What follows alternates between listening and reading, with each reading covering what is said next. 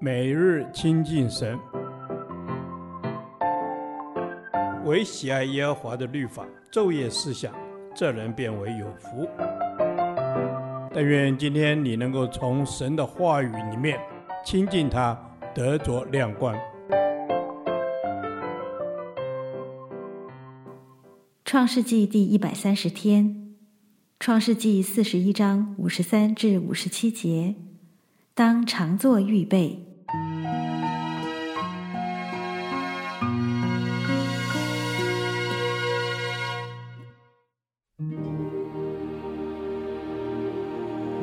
埃及地的七个丰年一完，七个荒年就来了。正如约瑟所说的，各地都有饥荒，唯独埃及全地有粮食。及至埃及全地有了饥荒，众民向法老哀求粮食。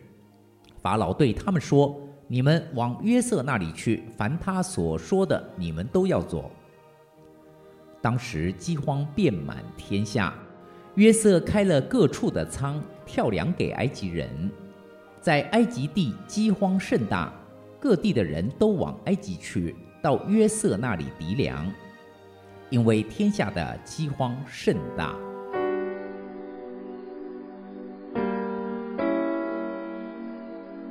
七个丰年一完，七个荒年就来了。这两节经文完全印证了约瑟解梦的准确性。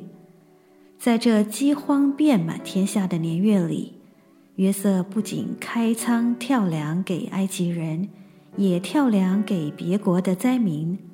这使我们看到约瑟的国际主义精神与高瞻远瞩的目光。他从法老的异梦中晓得将有七个丰年与七个荒年，但他在丰年征粮时，不是征收全年粮产的七分之一。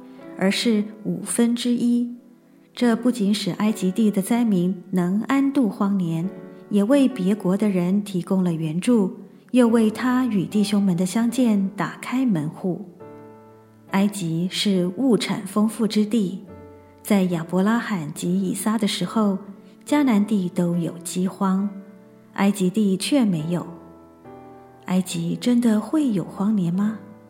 约瑟相信上帝的启示。所以他不看环境，正值丰年，地的出产极丰盛。他因信，所以做准备，在全埃及地积聚五谷，如同海边的沙，不可胜数。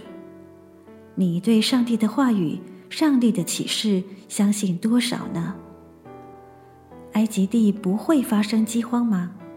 不是的，他同样遇到旱灾。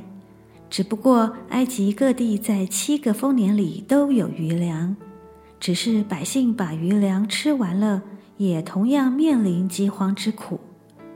当百姓去求法老，法老对百姓说：“你们往约瑟那里去，凡他所说的，你们都要做。”上帝借着约瑟保存埃及和各地人的性命，他不单单关心希伯来人，他的选民。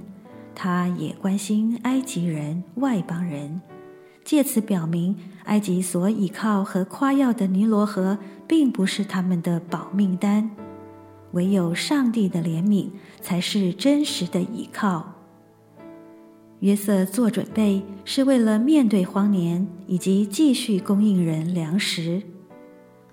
当埃及果真有饥荒，百姓到约瑟那里，他们就得粮。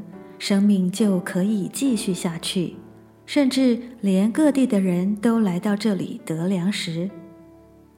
我们的生命中是否积粮可使饥饿者得饱足呢？虽然我不知道什么时候会遇上属灵的荒年，但要趁着有时间、有机会、记忆力还好的时候，多读神的话，多记神的话。多背神的话，使神的话语成为我生命的供应，使我成为神话语的供应中心。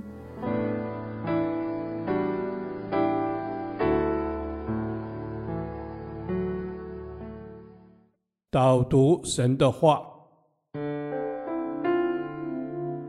箴言六章八节，在夏天预备食物，在收割时聚敛粮食。阿门。是的，主耶稣，谢谢你创造我们，使我们能够享受在你的爱里，我们的生命被你来建造。感谢主教导我们要时时预备，因为我们都是你手中的工作，为要成就神的旨意。主啊，求你来帮助我们，随时警醒，不要被这个世界所迷惑，好好的努力装备自己，让我们能随时都成为主所合用的器皿。阿门，哈利路亚！是的，主耶稣，我们要努力装备自己，成为随时你合用的器皿。主耶稣，恳求你带领我们学习保罗的劝勉，要殷勤，不可偷懒，心里火热，要常常服侍主。让我们有一颗爱你并甘心乐意奉献的心，时时以神国的事为念。阿门。是的，亲爱的主啊，让我们甘心乐意，时时以神的国的事为念。一生都要来跟随，来荣耀你，主啊，求你帮助我们，在平常我们就能够追求一个自律、过圣洁的生活，在许多的诱惑面前，我们能够因着主而持守圣洁，我们不随这个世代而行，保守自己，常常在主的爱里面。谢谢主。阿门。是的，主啊，保守我们常常在你的爱里与主更亲密。亲爱的主啊，我们也呼求你的怜悯，教导我们像蚂蚁一样懂得在夏天预备食物。求你赐给我们智慧，真知道如何过有计划、节制的生活。在丰年的时候，我们要学习聚敛粮食，能够居安思危。主啊，是的，我们感谢你的丰盛。主啊，我们也不要浪费你的恩典。谢谢主。孩子这样子的祷告，乃是奉靠我主耶稣基督的圣名求，阿门。耶和华，你的话安定在天，直到永远。愿神祝福我们。